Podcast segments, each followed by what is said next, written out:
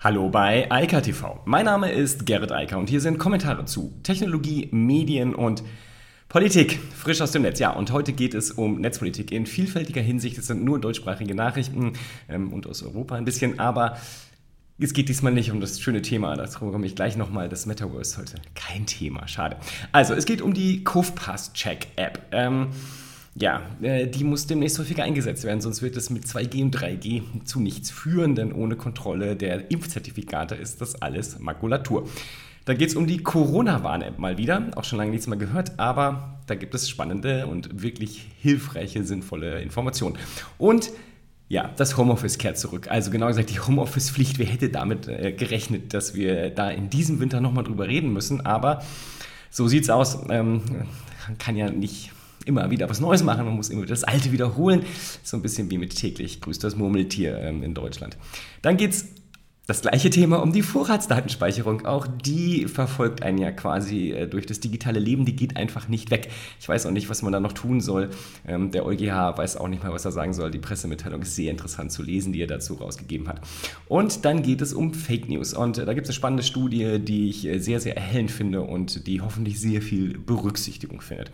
Kurz vorab, das Ganze findet auch wieder statt auf Clubhouse parallel. Ich habe heute auch mal ein neues Mikrofon angeschlossen. Mal gucken, ob das eine bessere Qualität dann dort äh, produziert. Ähm, sonst muss ich das nochmal optimieren.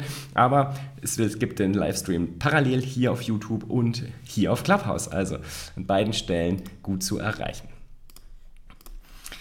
Wie gerade schon gesagt, das Metaverse im Moment natürlich eines meiner Lieblingsthemen, keine Frage. Es ist einfach spannend zu sehen, was da passiert und ähm, es ist natürlich auch einfach ganz interessant, diesen medialen Sturm selbst mitzuerleben. Der Twitter-Account at Metaverse mittlerweile 18.400 Follower, das wächst immer noch sehr schnell, nicht mehr ganz so extrem schnell wie ein, zwei Wochen nach der Ankündigung von Mark Zuckerberg, äh, Facebook in Meta umzunennen. Aber das Metaverse wächst und da gibt es auch viele spannende Nachrichten, kann man hier nachlesen oder unter Metaverse, also unter der Domain, dann auf eika.news. Da gibt es dazu sehr viele spannende Nachrichten, aber die sind heute kein Thema. Die waren aber schon Thema und zwar am Dienstag. Da habe ich mit Marius und Marc darüber gesprochen, ob das Metaversum wirklich ein Internetnachfolger wird und was das für die ganzen einzelnen Medien bedeutet. Also was bedeutet das für zum Beispiel Text, für Audio, für Audio-Video und was bedeutet das überhaupt für andere Dienste. Und da wir da natürlich nicht mit der Zeit ausgekommen sind, werden wir damit weitermachen. Also, am kommenden Dienstag, auch um 20 Uhr, gibt es die nächste Session wieder mit Marius, Marc und mir. Kann man auf Clubhouse live zuhören, auch gerne dann mitdiskutieren, kein Problem. Dazu gibt es auch den Metaversum Club auf Clubhouse, da kann man auch Mitglied werden, sind schon 17 Leute immerhin. Ähm, interessant, Clubhouse ist gar nicht so tot, wie viele zu denken wagen. So. Es gibt die Impfzertifikate schon seit sehr, sehr langer Zeit. Das ist einfach gar nichts Neues mehr.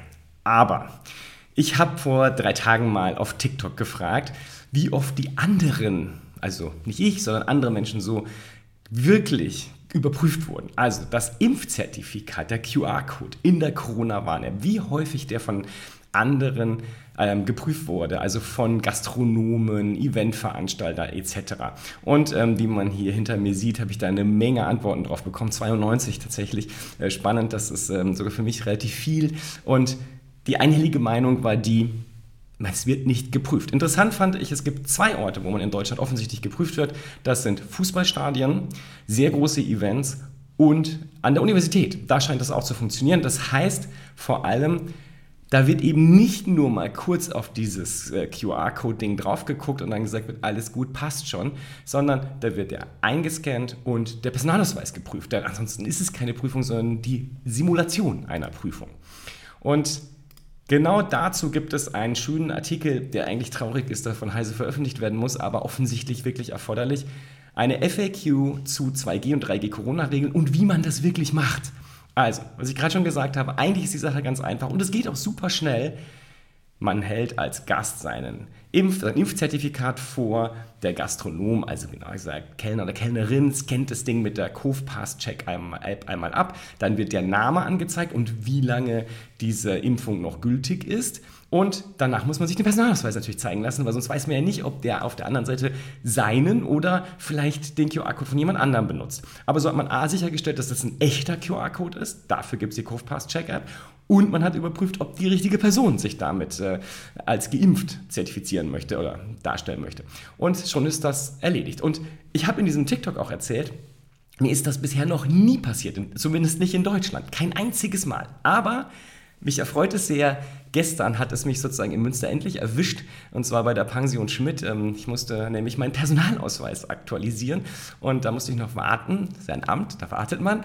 Und dann ich so, okay, dann gehe ich jetzt einen Kaffee trinken und habe noch ein Stück Kuchen gegessen. Sehr empfehlenswert übrigens. Und siehe da, in der Studentenkneipe, in, also dem Studentencafé, um genau zu sein, und der Studentenbar in Münster, da wird man ganz sauber geprüft. Man muss an der Tür warten. Es kommt jemand, der scannt, der guckt sich den Personalausweis an und dann darf man erst rein. Herzlichen Glückwunsch also an die Pension Schmidt. Ihr habt zumindest bei mir gewonnen, weil ihr die ersten Mal dies richtig gemacht haben. Vielen, vielen lieben Dank. So ist es nämlich überhaupt funktional. Wenn wir 2G und 3G in Deutschland wollen und damit die Pandemie beherrschen wollen, dann muss so geprüft werden. Wenn das nicht gemacht wird, bringt das nichts. Und vielleicht wäre es ganz hilfreich, dass wie in Frankreich der Staat das auch richtig sanktioniert. Das kostet nämlich dort vier- und fünfstellige Beträge, wenn Gastronomen, Hotels, Eventveranstalter das nicht so machen. Und da wird dann geprüft und die Franzosen sind da bekanntermaßen sehr strikt. Das ist genauso wie wenn man dort zu schnell fährt. Das ist auch sehr unangenehm. Und dann gibt es auch diese andere App, die Corona-Warn-App. Da gibt es ja, ich weiß gar nicht, wie das passiert ist. Es ist wie mit Android und iPhone, also mit iOS und Android. Die Leute hassen das Ding entweder oder sie benutzen es einfach und haben vergessen, dass sie es auf ihrem Telefon installiert haben. Das sind, glaube ich, so, so die beiden Nutzungsfälle. Und ich habe nie verstanden, was die Leute eigentlich für ein Problem hatten. Also ja, es ist eine App, die vom Staat herausgegeben wird, aber die als Open Source Software wirklich sehr öffentlich entwickelt, geprüft, sogar vom CCC freigegeben wurde als unbedenklich. Muss man sich mal überlegen, das schaffen nicht viele.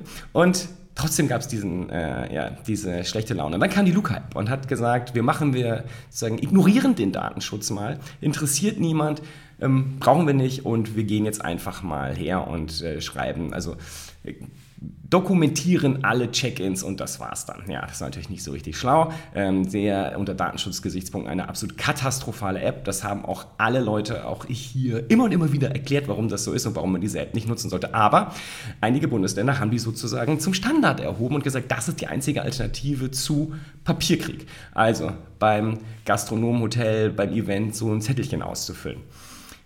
Jetzt löst sich das endlich wohl, denn die Ampelkoalition, wenn sie denn zustande kommt und wenn sie dann dieses Gesetz erlässt, will das jetzt regeln, dass die Corona-Warn-App der Standard wird und diese Check-in-Wahnsinn, dieser Check-in-Wahnsinn beim Gastronomen endlich aufhört. Denn der ist ja völlig überflüssig. Die Idee dahinter ist ja, dass dann die Gesundheitsämter die Infizierten, also bittet sich dort bekannt zu machen und dann die, die möglicherweise Kontakt hatten, informiert.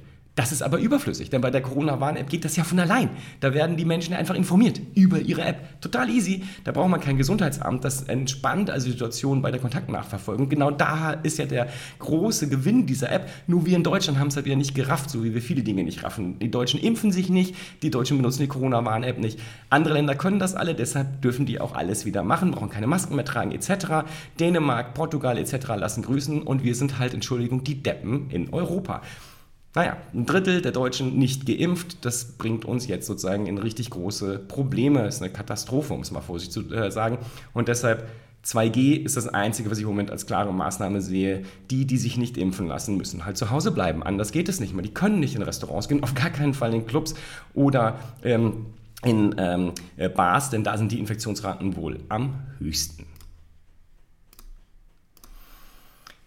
Ja, und wie gesagt, wenn man der Depp von Europa ist, an sich als Land, naja, wir werden immerhin sozusagen noch, noch überflügelt durch die Österreicher und Schweizer, bei denen ist es noch schlimmer als hier in Deutschland, aber die deutschsprachigen Länder sind sozusagen ganz hinten in Europa, was die Impfungen angeht und deshalb sind wir auch ganz hinten, was die Infektionen und mittlerweile die täglichen Toten und die Überlastung des Gesundheitssystems, genauer gesagt der Intensivstationen angeht. Das ist traurig. Eine weitere Maßnahme, die jetzt äh, kommen soll, das will zumindest Arbeitsminister Heil, und es sieht so aus, als wird das jetzt auch verabschiedet, ist wieder die Homeoffice-Pflicht. Und ich halte das für total plausibel und sinnvoll, denn natürlich ist der Arbeitsplatz ein Hort der Ansteckung. Da sind viele Menschen, die kommen im Zweifel in ein Großraumbüro zusammen, 20, 30, 40, 50 Leute. Das ist dann wie in einer Bar oder im Club. Immerhin tanzen die Leute da nicht, aber es ist nicht besser. Also Kontaktbeschränkungen und wenn die Leute gerade eh zu Hause bleiben und nicht mit Auto und öffentlichen Verkehrsmitteln und wie auch immer sonst zur Arbeitsstelle fahren, haben sie auch da keine Chance, sich zu infizieren. Also sehr gut, Homeoffice-Pflicht kommt wieder. Was ich mich dabei gefragt habe, und äh, da gibt es einen schönen anderen Artikel zu, warum um alles in der Welt machen die ähm, Arbeitgeber das nicht von sich aus? Also, ich kann immer nur wieder sagen, ich habe seit 20 Jahren eine Tochterfirma, die komplett dezentral und komplett im Homeoffice ist. Ja, wir haben zwar ein Büro in Osthofen, weil dort zwei Mitarbeiter zufälligerweise am gleichen Ort sitzen, aber Ansonsten sind alle über Deutschland verteilt und deshalb war das natürlich für uns jetzt sehr einfach und wir konnten damit gut umgehen. Aber wir wissen halt auch, dass das gut funktioniert. Man muss nicht zusammensitzen, damit man Arbeit macht. Ganz im Gegenteil. Ähm, effektive und effiziente Arbeit äh, findet meist statt, wenn die Leute ungestört sind. Und in einem Büro gibt es mannigfaltige Ablenkungen. Das ist nicht unbedingt das Beste. Wer damit aber ein Problem hat, sind die Führungskräfte. Und ich glaube, da ist auch genau der Knackpunkt. Die Führungskräfte, die klassischen Führungskräfte, nennen wir sie mal so, die nie gelernt haben, wie man wirklich führt, sondern die unter Führung verstehen, ich prüfe mal die Anwesenheit und dann laufe ich da ein bisschen rum und gucke, ob die Leute gebannt auf ihren Bildschirm starren. Ich meine, wenn man da mal kurz drüber nachdenkt, dann sollte einem klar sein, dass das keine Führung ist, sondern einfach nur traurig. Aber das hat früher funktioniert, ja. Also in der Industriegesellschaft, als man geguckt hat, ob die Leute da wirklich arbeiten und irgendwas zusammendengeln. Aber so funktioniert das heute nicht mehr, wenn Wissensarbeiter ihren Job machen müssen. Die müssen Ergebnisse bringen und äh, durch reine Anwesenheit schaffen die leider gar nichts. Ähm, wenn das so einfach wäre, dann bräuchte man Führungskräfte übrigens gar nicht mehr. Also die haben andere Aufgaben heute. Aber das hat Corona auch ganz deutlich gezeigt. Die meisten haben das nicht gelernt, haben auch nicht umgelernt und deshalb ist das alles ein Riesenproblem. Ich hoffe, dass Deutschland jetzt sozusagen zumindest diese Chance in der Katastrophe wahrnimmt und die letzten Unternehmen, die es immer noch nicht richtig verstanden haben, jetzt gucken, dass sie es besser hinbekommen, dass sie besser werden.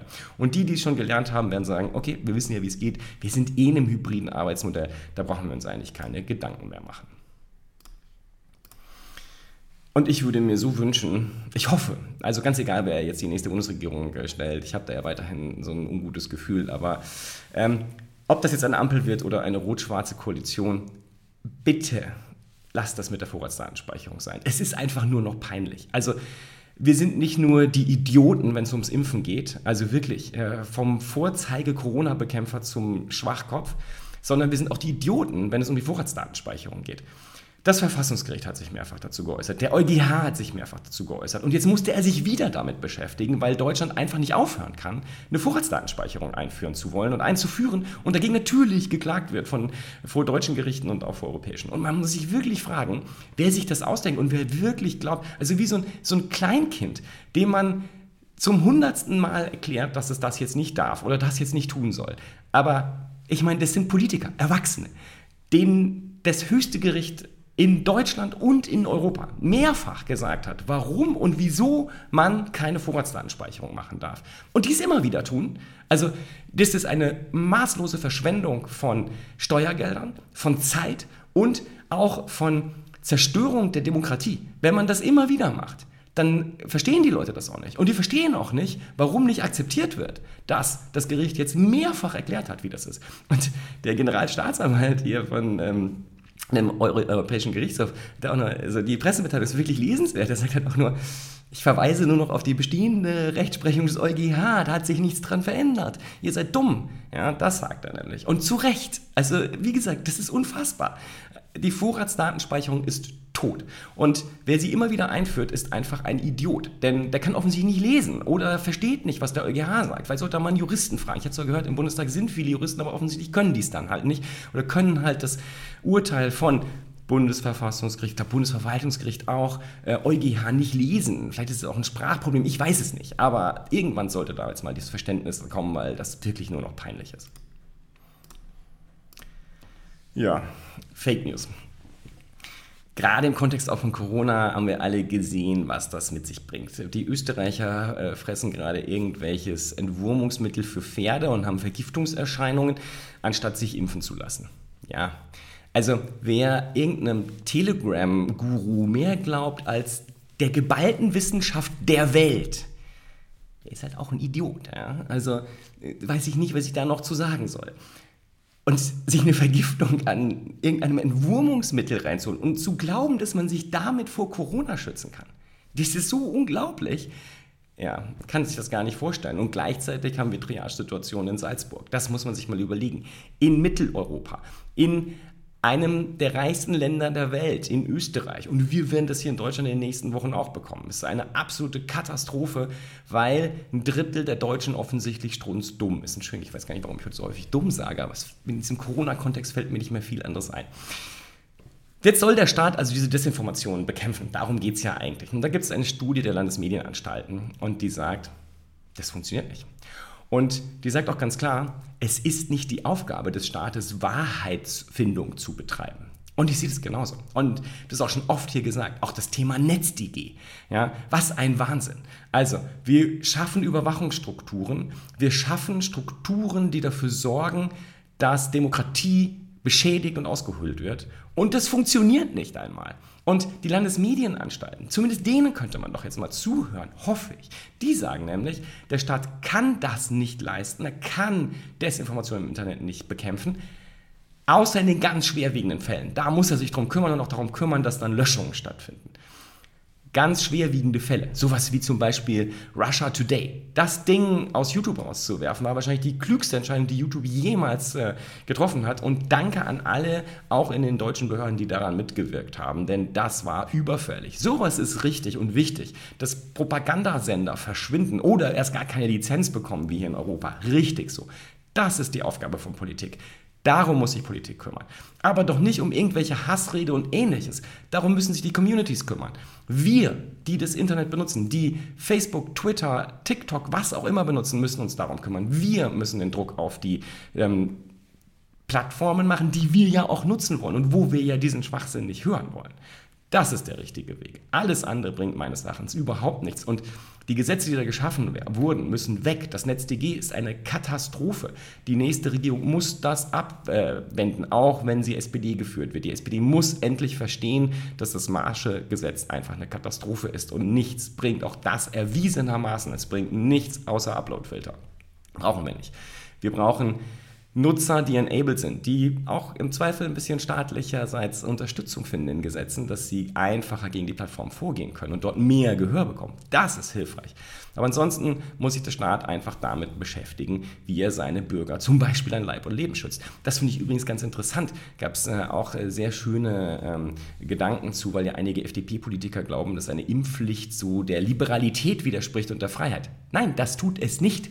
Wer liberal ist oder sogar libertär, der will vom Staat eigentlich nur eine Sache, dass er Leib und Leben schützt. Das ist die Grundidee. Wenn wir das nicht mehr haben, dann haben wir Anarchie. Und in einer Situation, wo in den nächsten Wochen Hunderte und Tausende Menschen in Deutschland sterben, weil ein Drittel der Deutschen Schwachköpfe sind, da muss der Staat was gegen tun.